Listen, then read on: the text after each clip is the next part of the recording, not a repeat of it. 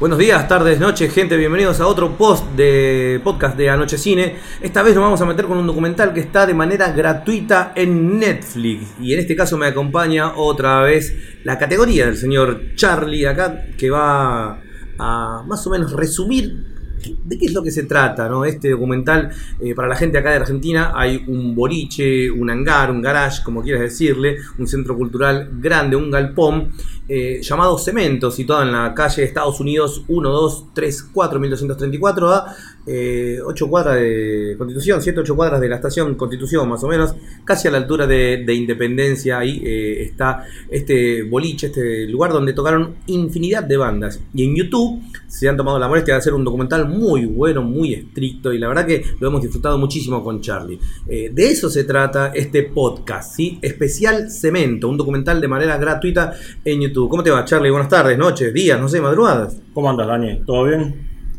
Bien, eh, bueno, este, te llegó esto por recomendación mía. ¿Qué, te pareció esto? Eh, el documental está muy bien armado, es eh, una producción argentina, dura casi dos horas y, es una historia prácticamente de, nuestras vidas. hemos ido a Cemento. Hemos ido a Cemento. Sabes que en una parte del, del recital, del documental, pasan eh, año 2001 Las Pelotas, que yo a ese recital había ido. Eh, arranca en realidad como un, centro cultural eh, con Katy Aleman y, Omar Chabán. que son los inversionistas. Y, al principio es como que decían, era una New York en Buenos Aires. Iba gente de, todo tipo de clase, no, no, hacía, no hacía, digamos, Distinción. Distinción. Eh, así que. Y, con el tiempo empezaron a ir bandas. Una de las primeras bandas que fue fue Sumo.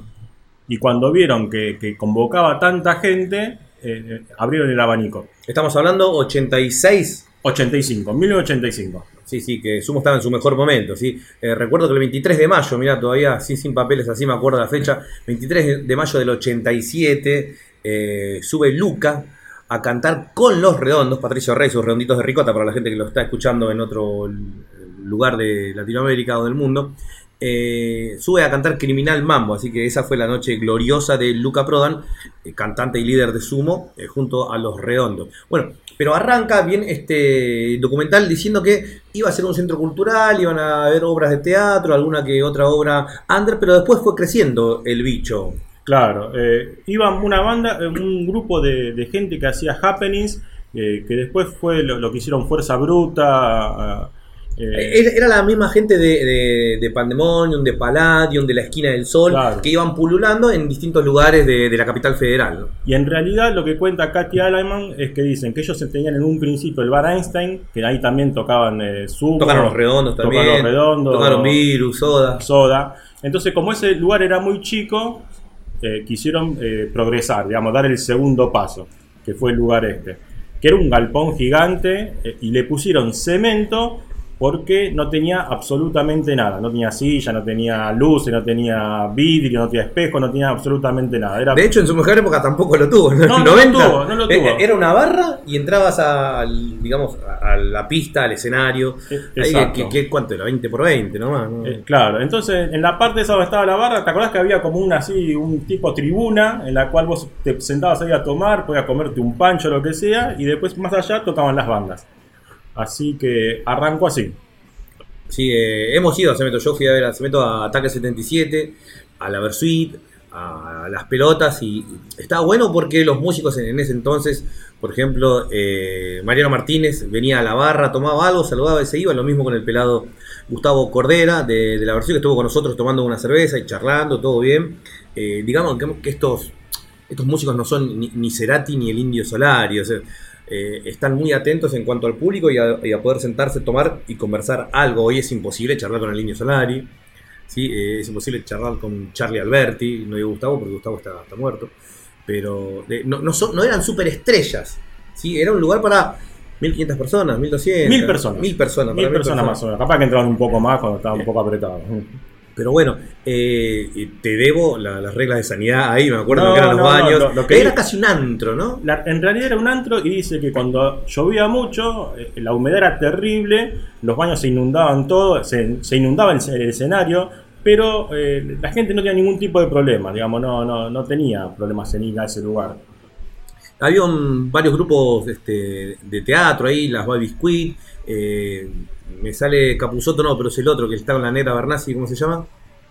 Eh, ay, Tortonese. Tortonese. Tortonese era uno de los que tenía lo- los grupos que iban a hacer obras de teatro. Ahí, bueno, todo esto aparece eh, en el documental diciendo que a veces se llenaba y a veces había cuatro o cinco espectadores. Claro. Era, era más gente arriba del escenario que, que abajo. Y la verdad que te vas llevando el documental y vas conociendo un lugar que para nosotros que tenemos cuarenta y pico eh, ha sido monumental y muy importante en lo que fue, por lo menos eh, para mí, en la década del 90, ¿no? Y, y a ver bandas. Y era el lugar preferido por muchos porque seguía, había after. ¿sí? Claro. Ponían, terminaba el recital, ponían música y seguían y amanecían ahí. De hecho, contaba que había muchos problemas en las entradas y todo eso en el documental. Sí, sí, sí, porque eh, mucha gente iba y quería entrar de garrón y Omar Chabán no tenía ningún tipo de problema. Omar Chabán era una persona que fomentaba mucho a, las bandas. Es más, se tomaba el trabajo de llamarlas y decirle, bueno, muchachos, junten 200 personas, 300 personas, lo que sea, vengan a tocar. Y todas esas, bandas con el tiempo fueron creciendo y fueron después tocando, pasando a otro estado, que fue obra sanitaria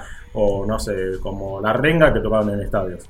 Sí, sí, sí, la verdad que eh, ha estado, han estado muchos grupos importantes.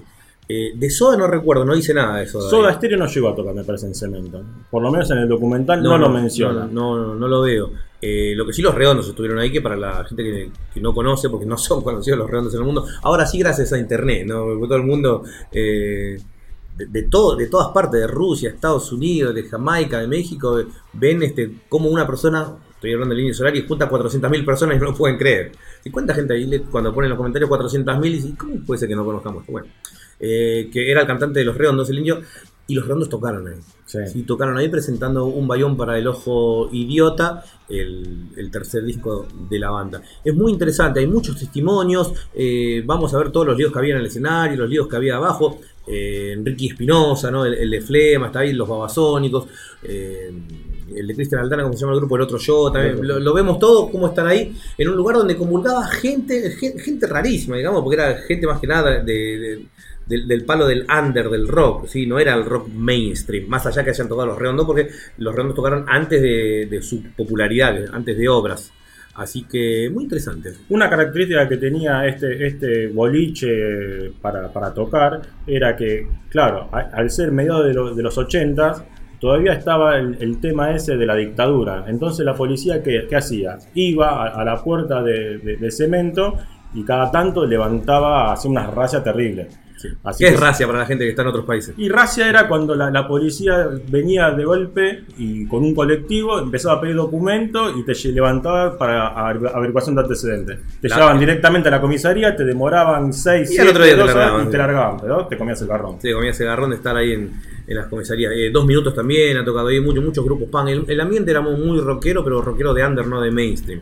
Así que la hemos pasado muy bien mirando este documental Cemento. Para la gente que quiere conocer algo del rock argentino y más que nada del under, está muy claro y muy, ex- muy, bien explicado todo lo que era el movimiento ¿sí? de Capital Federal y de las bandas que le costaba llenar estadios y tenían el lugar abierto acá en lo que era Cemento, ¿no? de la mano de Omar Chaván y, y Katy Aleman. Hoy hay un, estacionamiento ahí. Hay un estacionamiento del gobierno de la ciudad de Buenos Aires. Perfecto, que es ahí este casi casi San Telmo, estamos hablando a 7 8 cuadras de Constitución, así que la verdad que la hemos pasado muy bien, muy recomendable, está de manera gratuita en la plataforma YouTube, la vas a pasar muy bien, hay datos muy interesantes, testimonios muy interesantes.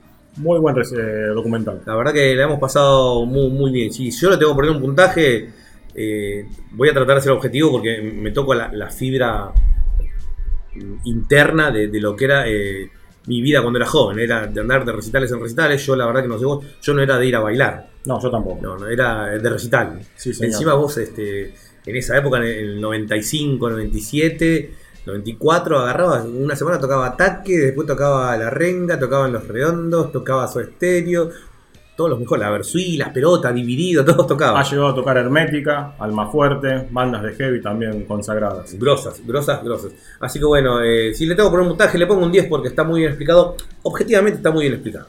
Sí, sí, también le pongo un 10. Bien, perfecto. Hasta acá un nuevo podcast de Anochecine. Gracias, Charlie, por la colaboración. Vamos, por favor. Así que eh, no va a ser la última, vamos a estar acá disfrutando de algo rico. Así que bueno, gente, eh, nuestras redes sociales ya lo saben, son en Instagram, Anochecine, guion bajo oficial. Mi nombre es Dani, he estado con Charlie. Nuestra página es www.anochecine.com.ar o pones Anochecine Inicio y te va a aparecer en el buscador de Google nuestra página web. Nos puedes escuchar en Spotify como Anochecine, en Anchor, en eBooks y también en YouTube. Así que abrazo enorme para todos, chicos y chicas. Chao, chao.